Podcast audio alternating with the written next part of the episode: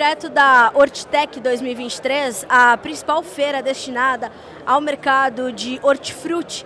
A gente tem o privilégio de mais uma vez estar aqui ao lado do CEO do ou da Haifa Group, que é uma das principais empresas de fertirrigação do mundo, para a gente saber como foi o último ano, quais são as perspectivas para os próximos anos, quais são as novidades, as inovações que a Haifa está trazendo para essa feira este ano para o Brasil e por isso a gente conversa agora com o Mot Levin, que é o CEO da Haifa.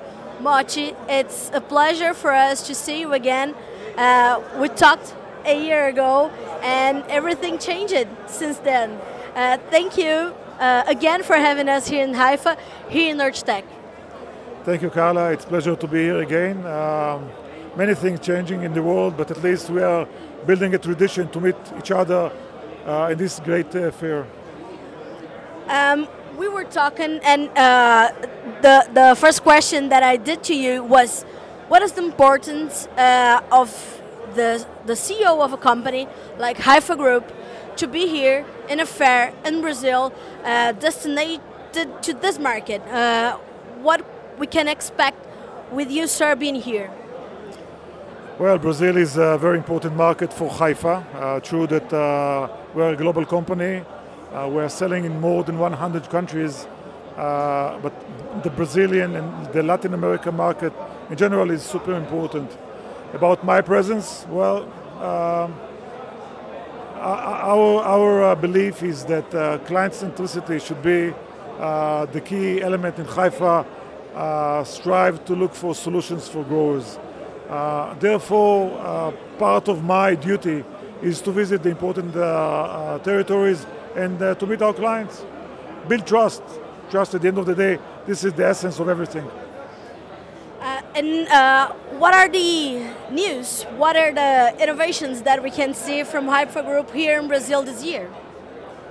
So uh, last year I, uh, we spoke a lot about uh, the CropTune, which is uh, the application uh, Haifa invested in. We are keep investing in the CropTune. We see it as an important um, um, development, which will bring a completely new ability for the grower and for the state level uh, um, to monitor and to manage uh, uh, the nutrition, but not only the nutrition, the entire aspects of farm management, about irrigation and many other aspects. So this year we kept investing.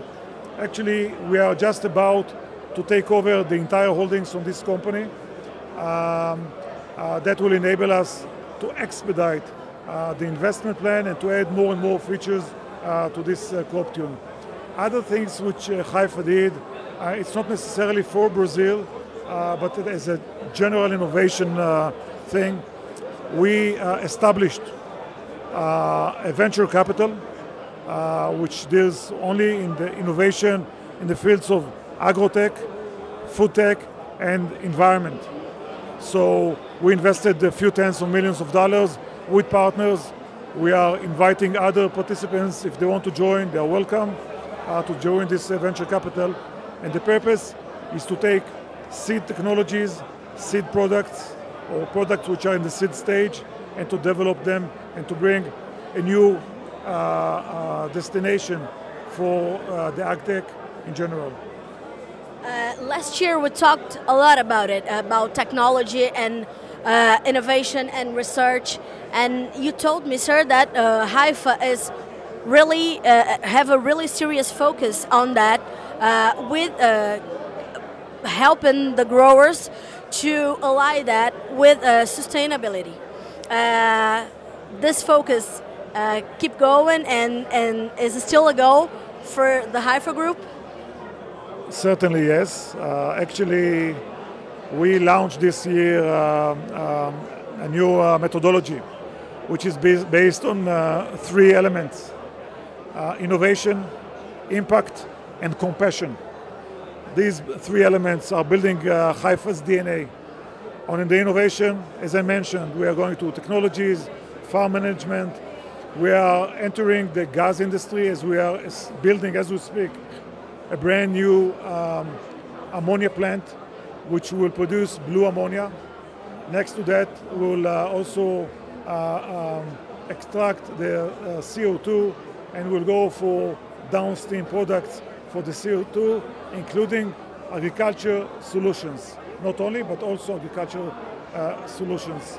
Um, on the impact side, much of our innovation efforts uh, aim to find a positive impact on the environment, on the society as, as well, uh, also on our uh, uh, production and supply chain processes. As you know, uh, our products are very sustainable. We are using less water, less nutrition, and we are providing much higher um, um, uh, productivity per hectare while minimizing the damage. So the products are sustainable. But what about the production? What about uh, uh, the supply chain? We are focusing nowadays on decreasing negative impact of transportation, of warehousing, and we are going to produce blue ammonia, which has by itself a very positive impact. So yeah, all of this is part of our mission. Uh, which is really important because uh, the consumers are asking for that, right, sir? The final consumers are um, interested and understand uh, how uh, uh, their products are being produced and if they're working for the decarbonization, if they are sustainable, and everything is um, united, right? Certainly, yes. Um, the ammonia plant which I referred to, which will produce blue ammonia, is part of much larger uh, investment effort of nearly $700 million in our factory in Israel uh, to ensure that, amongst other, that the ex production expansion will be done on sustainable uh, uh food ground. Um, uh, this is the aim. The, the demand is coming from the market. The demand is coming from our shareholders as well, from the financial institutions. Everybody are talking now in the sustainability.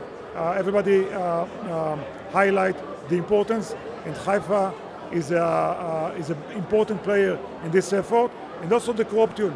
At the end of the day, that application will be able to, uh, um, to calculate and to aggregate from the grower level to a big data on the national level what are the, amongst other, carbon savings. So this is part of the innovation and the future direction. We will have a tool which will enable in the grower level as well to calculate what are his savings and also to be credit on that sir, it's a different uh, from a year ago. It's a, diff- a whole different scenario uh, in the markets, in the economics. It's every everything changed since we, since we talked last time. Um, this impacts or influences uh, the next decisions of the group or uh, the next strategy strategies that uh, you are applying to look back uh, on the conversation we had a year ago, one might think that it was a very naive uh, conversation because so many things have changed, so many things happened, uh, war in, in Europe, uh, the logistic issues, the gas prices, etc., etc. But I must tell you, now, even despite all these constraints, we are confident more than ever about the importance of precision agriculture, of being focused on the need of the crops wherever it grows. Because the precision agriculture is minimizing the, uses, the usage of resources, uh, water, nutrients, uh, it decreases the, the level of pollution of water, soil, and gas emissions. So that gives countries independence when it comes to food, for, the, for food security. So practically, whatever happened this year, uh, which was a very tough year for everybody, yes. uh, uh, the outcome of this, the, the main conclusion is that we have to stick, we have to strive to be part of the precision agriculture, the conservative agriculture, the conservative way of uh, uh, overdosing fertilizers to ensure uh, high yields this, is, this, this will not last for much longer. There will be much less uh, uh, transportation of uh, uh commodity uh, uh, fertilizers. people will have to be much more precise and direct in their method. And years like this creates opportunities also, right? Because you can look to your cost of cost of production and understand what you can optimize, what we can, what you can change, what you can do different. And I understand that Haifa has been the part of solution, right? Thank you for that. Uh, but you're right. Uh, you know, we are we are a company which was established established uh, nearly 65 years ago in a small country in the Middle East, which is on the edge of the desert, no, no not much of water, uh, with um, not enough labor and growing demand for food. All these things which characterize, and this is what, by the way, what uh, was the main motivation to be to pioneer uh, the AgTech. Those those constraints that we faced 65, 70 years ago, these are exactly uh, uh, the elements which the, now the world is facing.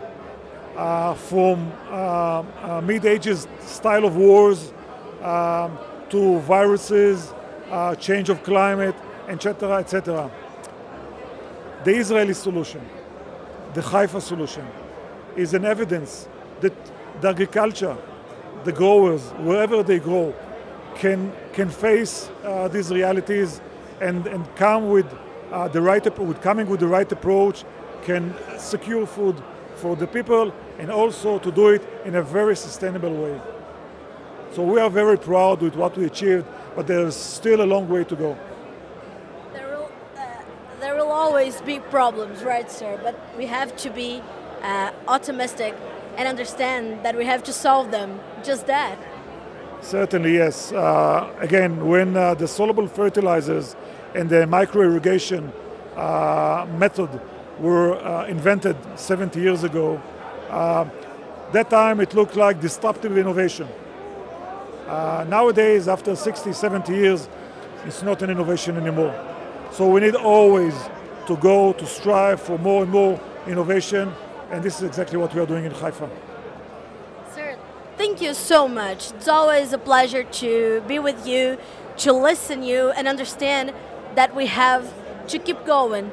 This is so important, and this is important for the Brazilian producers that are here, hearing and, and seeing us because we're talking to them here. We're talking to the people that are doing exactly what you're talking about here. Thank you so much. Thank you, Carla, and I hope to see you again in one year here in Olambra. Me too. Thank you. Veja você, a gente está aqui numa feira no interior de São Paulo, em Olambra. E a gente está falando de um grupo que nasceu em Israel. A Haifa, ou a Haifa Group, é um grupo de Israel de fertirrigação que desenvolveu uma tecnologia há sete décadas e transformou, claro, e tem um mercado muito intensivo é, e muito focado no HF, no hortifruti tem um foco importante na agricultura intensiva e o que a gente pode ver aqui são clientes de todos os cantos do Brasil da Raifa. E por isso a importância, como ele comentou, de estar aqui, de sair de Israel, na sede da Raifa, estar aqui em Olambra, no interior de São Paulo, para falar sobre precisamos seguir em frente. Os problemas de um ano atrás eram só diferentes, mas eles já existiam. Os problemas desse ano talvez sejam mais desafiadores e eles vão exigir soluções mais desafiadoras, como são as que a Raifa estão apresentando, está apresentando aqui na Hortitec 2023. Até a próxima, a gente fala direto de Olambra para Notícias Agrícolas.